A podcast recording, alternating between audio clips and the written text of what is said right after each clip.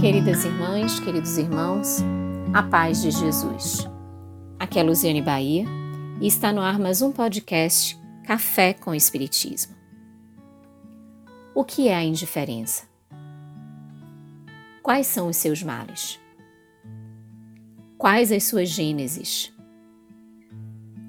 Como é possível a indiferença diante da dor, das lutas e das vicissitudes que o outro atravessa? Jesus não nos colocou a todos na condição de irmãos?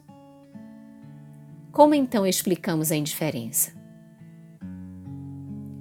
Jonas de Ângeles, no livro Oferenda, traz-nos uma mensagem cujo título é Indiferentes.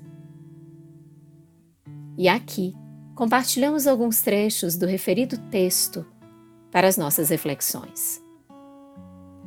A indiferença em qualquer situação que se expresse, é morte da ação que induz a criatura ao progresso. O indiferente padece de um estado mórbido que domina pouco e pouco, ameaçando-lhe o equilíbrio, anulando as motivações que o capacitam para a luta. Seja como for que se apresente, a indiferença denota ausência de vida de ideal vitalizador. Quem sofre de tal contingência deambula em estado de transe, sem estímulos para liberar-se. Guardadas as proporções, o aguerrido adversário de uma causa ou pessoa é alguém que crê nos móveis da sua definição. Comporta-se de tal forma porque se apoia em valores que lhe parecem legítimos e muda de atuação quando necessariamente esclarecido se convence do erro em que campeia. A pessoa indiferente, no entanto, não ouve nem quer ver, de alguma forma acomodando-se à situação mental e física em que mergulha. Os que assim procedem estão enfermos da alma. Anelaram por metas que não alcançaram confiaram em excesso e sentiram-se defraudados. Aguardavam da vida mais do que lograram. Auto-valorizam-se em demasia e não aceitam o conceito em que são tidos. Procuram refugiar-se na indiferença antes de tentar mais uma vez, mesmo que do esforço resulte o despertamento para uma nova escala de valores humanos, em que voltaram a participar dos ideais que enobrecem e dignificam a vida. Os indiferentes são arredios, porque perderam a fé, negam-se a confiar em alguém. Assumem atitudes cínicas como mecanismos de defesa.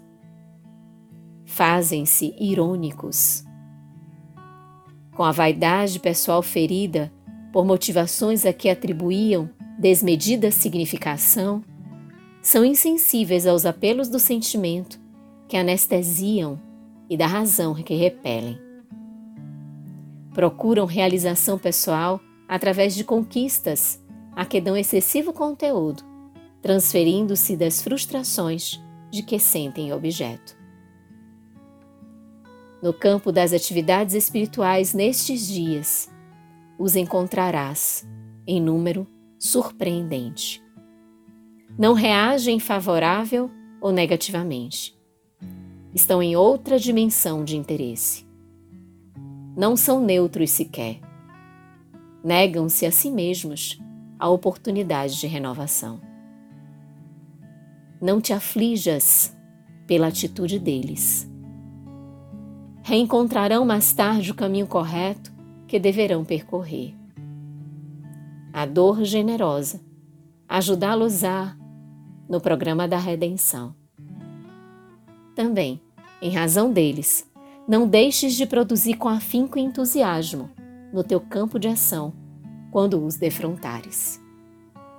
E encerrando a mensagem, a benfeitora sinaliza: Não foram apenas os que odiavam e temiam a soberana força do amor de Jesus que o levaram à morte, e sim os indiferentes, um sumo sacerdote negligente que preferia ignorá-lo, resolvendo por silenciar-lhe a voz, e um governante frio que lavou as mãos ante o seu destino.